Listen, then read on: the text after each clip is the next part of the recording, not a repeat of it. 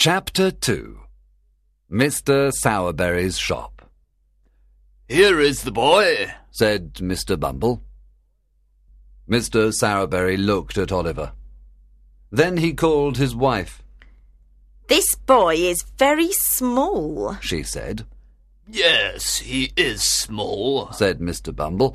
but children grow. Children cost a lot of money. said Mrs. Sowerberry. She looked at Oliver and said, The dog isn't here tonight, so you can eat his food. Here are some cold pieces of meat. Oliver ate the dog's food quickly. Come with me. She said, Your bed is in the shop. You can sleep here with the coffins. Good night. There were a lot of coffins in the shop. Oliver was very sad and afraid that night. He was alone in a strange place. He was all alone in the world. He didn't have any parents, and he didn't have any friends either. The next morning, he heard a noise outside the shop door. Open the door. said a voice. Oliver opened the door and saw a big boy. He had small eyes and a red nose, I'm Mr. Noah Claypole. said the boy. You work under me. Open the windows immediately. Noah wasn't a friend. He was an enemy. Noah was jealous of Oliver. He pulled his hair and his ears. There were a lot of funerals during this time. Mr. Sowerberry gave Oliver a special black hat and dark jacket.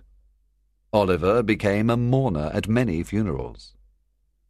After the first funerals, Mr. Sowerberry asked, Well, do you like funerals? Oliver said, Not very much, sir. One day, Noah said bad things about Oliver's mother. Oliver's face became red with anger.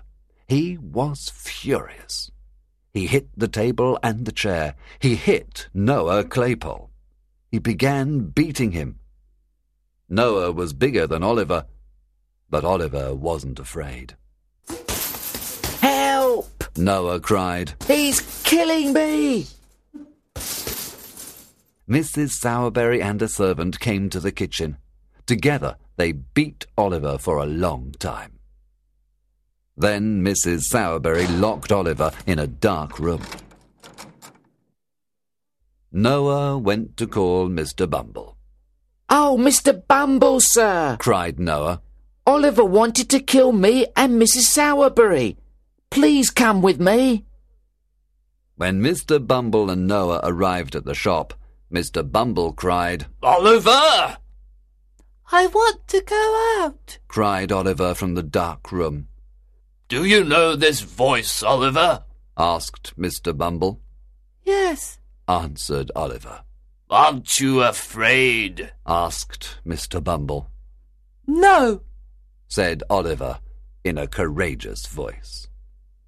Mr. Bumble was surprised, He's crazy. said Mrs. Sowerberry, No, he's not crazy. said Mr. Bumble, It's the meat.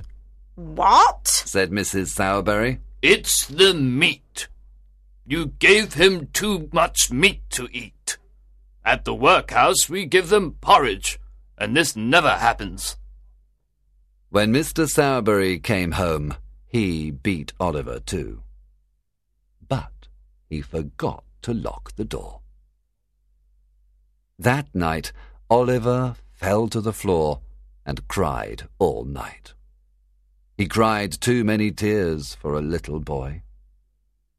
Early the next morning, he put a few clothes in a handkerchief. Then he quietly left Mr. Sowerberry's shop.